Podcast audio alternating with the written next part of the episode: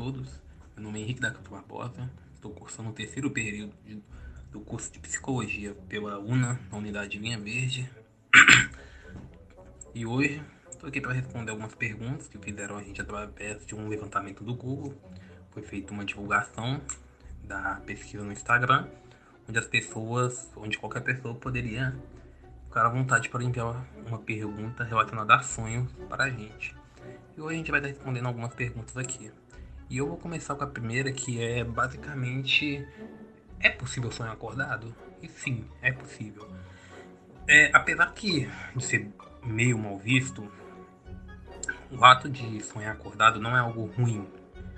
É, é comum ser relatado como apenas imaginação, mas sonhar pode ajudar muito na criatividade. Ficar sonhando acordado pode te ajudar a se motivar e a se empenhar nas suas metas. É claro que a psicanálise vê isso como, como algo que pode escapar do controle. Quando você foge muito, usa muito, vamos falar a terra dos sonhos, né? Quando você sonha muito, passa muito tempo sonhando acordado, você esquece da realidade, você esquece de viver. Então, você tenta muito fugir da sua realidade e você tá indo para onde? Entende? Você tá indo atrás de quê? Você tá buscando o quê? Fugindo do quê? É... O, que, o que quer que seja. Então, Freud vê o perigo no ato de sonhar, no ato de sonhar acordado de algum conflito que, que esteja interno dentro de você, entendeu? Que seja escondido. Mas, de forma geral, sim, é possível sonhar acordado. Se faz bem ou, ou mal, aí já entra uma série de questões. Mas, de forma geral, sim, é possível sonhar acordado. E varia de indivíduo para indivíduo, né? Outra questão abordada: sonhar é desgastante para a saúde mental do ser humano? E bom, como eu já vim puxando da última questão, depende muito do indivíduo. O sonho, para psicanálise, basicamente é a manifestação dos simplesmente dos desejos humanos. Os desejos que são escondidos porque seja porque a gente considera imoral, ou considera perverso ou o que quer que seja, mas é a manifestação de nossos desejos inconscientes. Por mais que às vezes não seja de uma maneira direta, ele possa sim acontecer de uma forma indireta por meio de objetos, de representações, o sonho de forma geral não é desgastante para o ser humano, mas ele pode ser interessante se for analisado, porque muita gente sonha e deixa para lá, é como se segue sua vida, acha que aquilo não tem significado nenhum por não ser algo direto, sabe? Mas quando se é analisado, dá para se encontrar muita coisa interessante no sonho. Porque se o sonho é a manifestação do seu, do seu inconsciente, o que está nele? É algum trauma? É algum desejo que você tem escondido e não, você tem medo de ser julgado? Você não consegue, você não consegue superar algum trauma que te aflige, você usa o sonho para fugir dele, entende? Então, basicamente, como que você interpreta o sonho? O sonho, de forma geral, não é desgastante para a saúde do mental do ser humano. Forma geral, eu diria até que é essencial, porque sonhar mantém para a gente uma perspectiva. Qual a relação do sonho com a realidade que é a próxima questão, inclusive, é... fica, fica a critério, fica a critério é... do ouvinte sobre a opinião dele. Porque sonhar pode sim ser um processo desgastante para a pessoa quando ela pega para analisar, mas também é de fato interessante. E também a questão do que sonhar permite a gente sair da realidade, né? A gente é possível de fazer qualquer desejo que a gente tenha reprimido, então acaba sendo muito acaba sendo algo muito libertador também. De forma geral, eu diria que o sonho é algo essencial para o ser humano. O ato de sonhar pode ser desgastante, mas também é com certeza essencial para a saúde do ser humano de forma geral.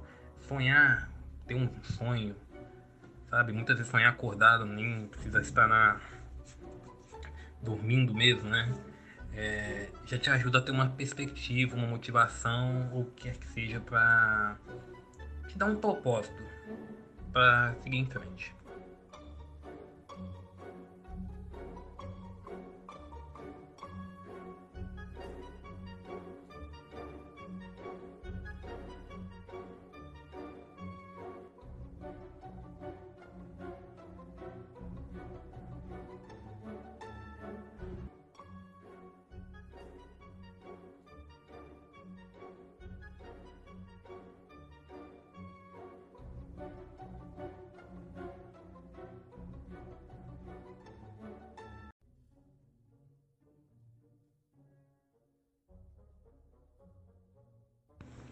Qual a relação entre sonho, realidade e desejo?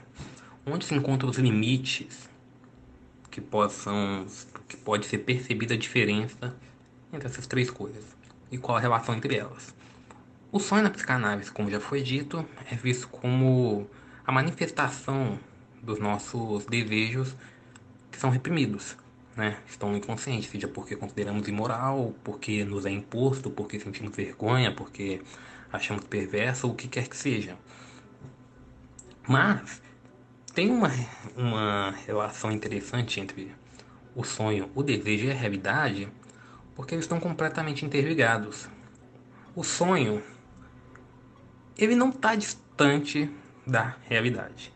É, como é que eu posso dizer? Nem sempre você vai ter um sonho direto sobre a realidade sobre algo que você sofreu muitas vezes, por exemplo, um abuso, um o órgão sexual masculino pode ser representado num sonho por um, um tronco de uma árvore, uma espada, um objeto alongado que seja. Um ser humano pode ser representado por um animal, por exemplo. Tem uma. contar um caso de uma história que eu gosto muito, chamado Berserk, que é, a mulher da história sempre viu, sempre disse que via o, o protagonista como um cachorro louco, um cachorro de briga, porque era a única coisa que ele fazia, sabia fazer na vida dele era brigar. E na representação dos sonhos dela, quando foi representado esse homem nos sonhos dela, foi justamente um cachorro que apareceu, um cachorro que arrastava um caixão e nesse, dentro desse caixão tinha uma boneca que era uma versão miniatura dela. E basicamente remete a isso. É, o fato de que ela era indefesa, frágil, e ele era um cachorro de briga. Então ele só caçava confusão. E era como ela enxergava ele. Então, para quem tá naquele sonho, acaba não. Para quem analisa aquilo de fora, acaba não percebendo a relação mas se você para para analisar e lembra que no começo, bem antes na história, foi dito que ela via o protagonista como um cachorro louco, um cachorro doido, é completamente entendível é, o fato, por exemplo, dela enxergar monstros com formato alongado de pênis tem completa relação com o fato dela ter sido abusada sexualmente. Então ela tem esses traumas que não são mostrados de forma direta, são mostrados por meio de por meio de objetos, né? por meio de formas, várias maneiras. Não necessariamente o sonho vai ser um desejo, como eu disse, pode ser um trauma, é, pode remeter a um trauma que a pessoa tenha e aquilo vai surgir do inconsciente da pessoa e vai aparecendo, como é o caso dessa história de Berserk, que é uma história que eu levo muito, que eu trago até bastante é, fica essa linha. O que é o sonho, a realidade e o desejo? Qual é a relação? Para mim, as três coisas estão completamente interligadas. O sonho e a realidade não necessariamente vão ter algo. O sonho não necessariamente vai representar algo da realidade de uma forma direta. Pode ser de uma forma indireta, mas que não deixa de ser realidade. O sonho não, não é porque é um sonho que não tenha ligação com a realidade. E qual é o nosso desejo? O nosso desejo também está ligado à realidade. o desejo que a gente tem inconsciente é ligado a uma realidade que talvez a gente não aceite, talvez a gente busque reprimir, mas não deixa de ser uma realidade. Última questão, é, proposta a mim, é possível controlar nossos sonhos? E apesar do sonho, né, como dito mais uma vez, ser a representação, uma manifestação do nosso inconsciente, é possível sim controlar nossos sonhos. É... Chamados né, de sonhos lúcidos. Então, basicamente, você pode ser considerado um parque de diversão no mundo dos sonhos. Um acontecimento que, de forma natural, é raro acontecer, mas que existem exercícios que podem ser feitos que ajudam a. Existem pesquisas que dizem que há exercícios que ajudam na frequência que esses sonhos podem ver ocorrer. É, é muito difícil para um ser humano perceber que se dá conta que está num sonho lúcido, né? Ele ter lucidez do sonho dele e ver que pode fazer o que bem entender. É, fazer. Ele vê que está sonhando e tem total controle do sonho. Eu tô falando, pode vir a acontecer sim, embora seja raro, e existem exercícios que ajudam com isso. Então, sim, é possível controlar os sonhos, mas é algo muito raro e muito difícil.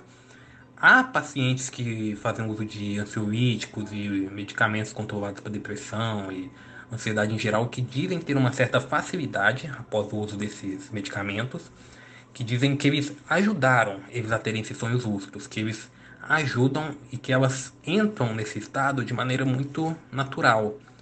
É, é um pouco discutível isso, mas de forma geral, sim.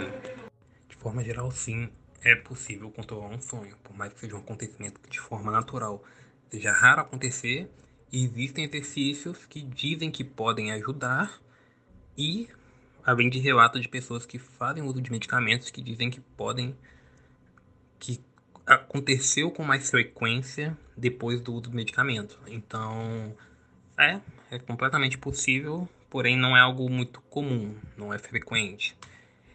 E mas não deixa de ser algo muito interessante, sabe? Você ter total liberdade no seu sonho para fazer o que quiser, sabe? Entra naquela questão da realidade do seu do seu desejo. Você pode manifestar seu desejo que o que você quer fazer.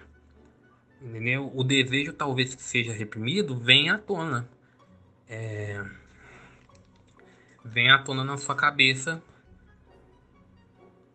o seu desejo, o seu desejo de, não sei, voar, matar alguém, agredir alguém, usar algum tipo de droga, é, ter algum tipo de promiscuidade, né, falando assim, sim, o que quer que seja.